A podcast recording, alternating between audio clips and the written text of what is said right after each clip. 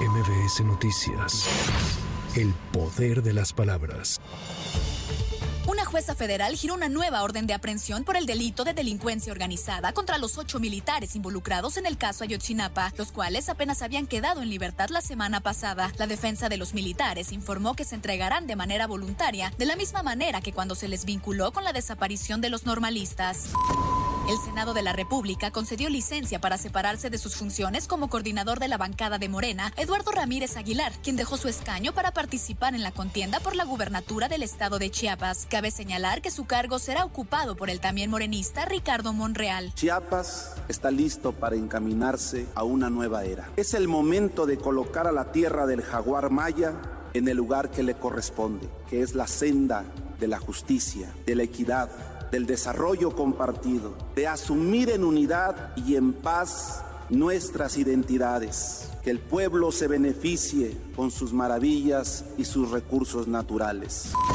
La consejera presidenta del INE, Guadalupe Tadei, informó que mañana viernes se llevará a cabo una reunión con las titulares de las Secretarías de Seguridad y Protección Ciudadana, Rosa Isela Rodríguez, y de Gobernación, Luisa María Alcalde, e integrantes del Gabinete de Seguridad para discutir sobre las medidas de protección para candidatos a diversos cargos. Sin embargo, evitó pronunciarse sobre la posible injerencia del crimen organizado en las elecciones. Justamente mañana a las ocho y media de la mañana tendremos una reunión con la Secretaria de Seguridad, Secretaria de Gobernación, el Gabinete de Seguridad. Así fue el comunicado que recibí de parte de ellos para ver la propuesta de cuidado de los candidatos en ese apartado. Pero la mesa de seguridad ya está instalada y contamos con un equipo 24/7 que está atendiendo cualquier circunstancia que se les plantee.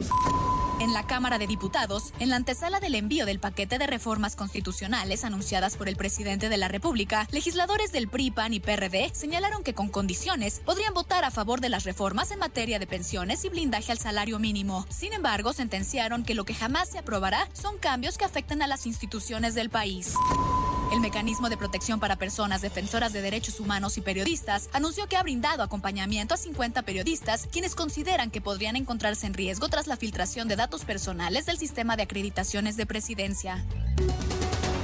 Jaime Vera Lanís, precandidato del Partido Verde Ecologista de México a la presidencia municipal de Mascota, Jalisco, fue asesinado a balazos este jueves en Zapopan. Cabe señalar que el cadáver presenta tres impactos en la cabeza y uno en el abdomen. A través de sus redes sociales, el coordinador estratégico de seguridad pública del Estado, Ricardo Sánchez Beruben, confirmó el homicidio y señaló que ya estableció comunicación con la presidenta del Partido Verde en Jalisco para brindar el apoyo necesario. Para MBS Noticias, Tamara Moreno. MBS Noticias. El poder de las palabras.